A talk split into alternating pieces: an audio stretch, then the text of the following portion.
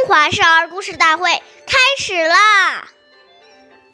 岁月易流逝，故事永流传。大家好，我是中华少儿故事大会讲述人周凯言。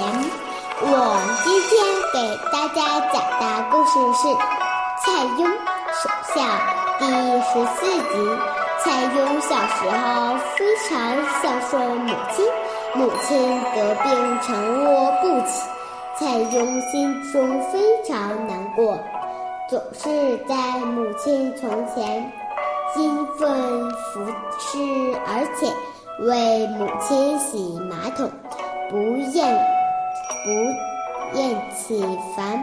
看到母亲将不久于人世，蔡邕无心学习了。连衣服也不换洗，整天坐在母亲床前，直到他永远闭上了眼睛。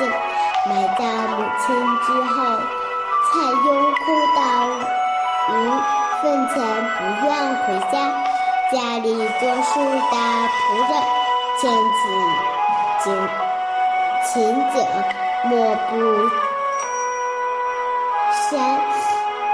而敌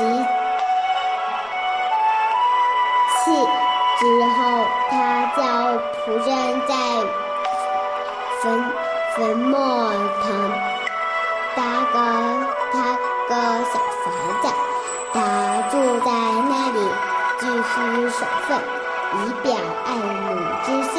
下面有请故事大会导师王老师。的小故事，掌声，掌声有请。好，听众朋友，大家好，我是王老师。我们把刚才这个故事给大家进行一个解读。这个故事说的是家中兄弟相处之道，以及与长辈在一起的规矩。教导孩子对待长辈要用恭顺的态度和行为，要懂得尊重别人。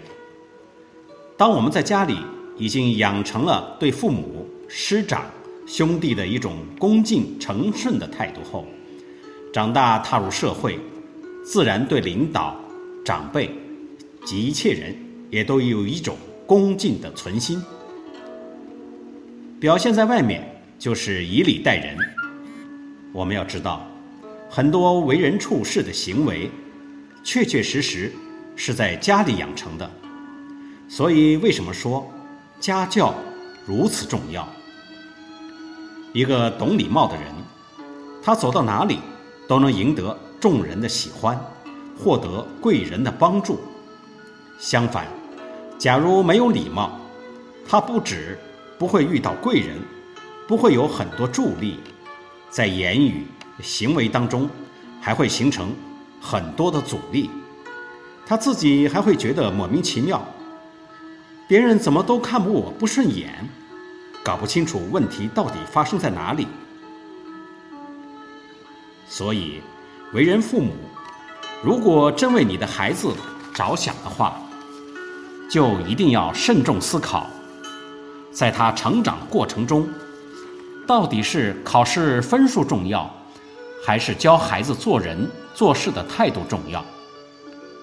既然我们都希望自己的孩子将来能遇到贵人，事业有成，那么从小就要重视这些影响孩子一辈子的重要的德行教育，这才是他人生幸福美满的根源。